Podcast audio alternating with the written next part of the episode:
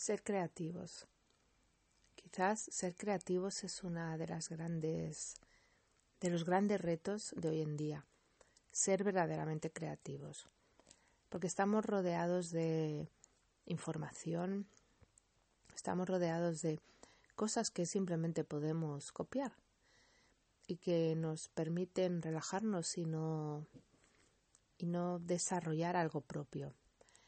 Estamos también presionados de algún modo a ser, a pasar por un tubo, a ser como todos, a incluso a promocionarnos como se promociona todo el mundo, a hacer una serie de pasos, pasos que alguien ha comprobado y ha demostrado aparentemente que funcionan para lograr no sé qué objetivo.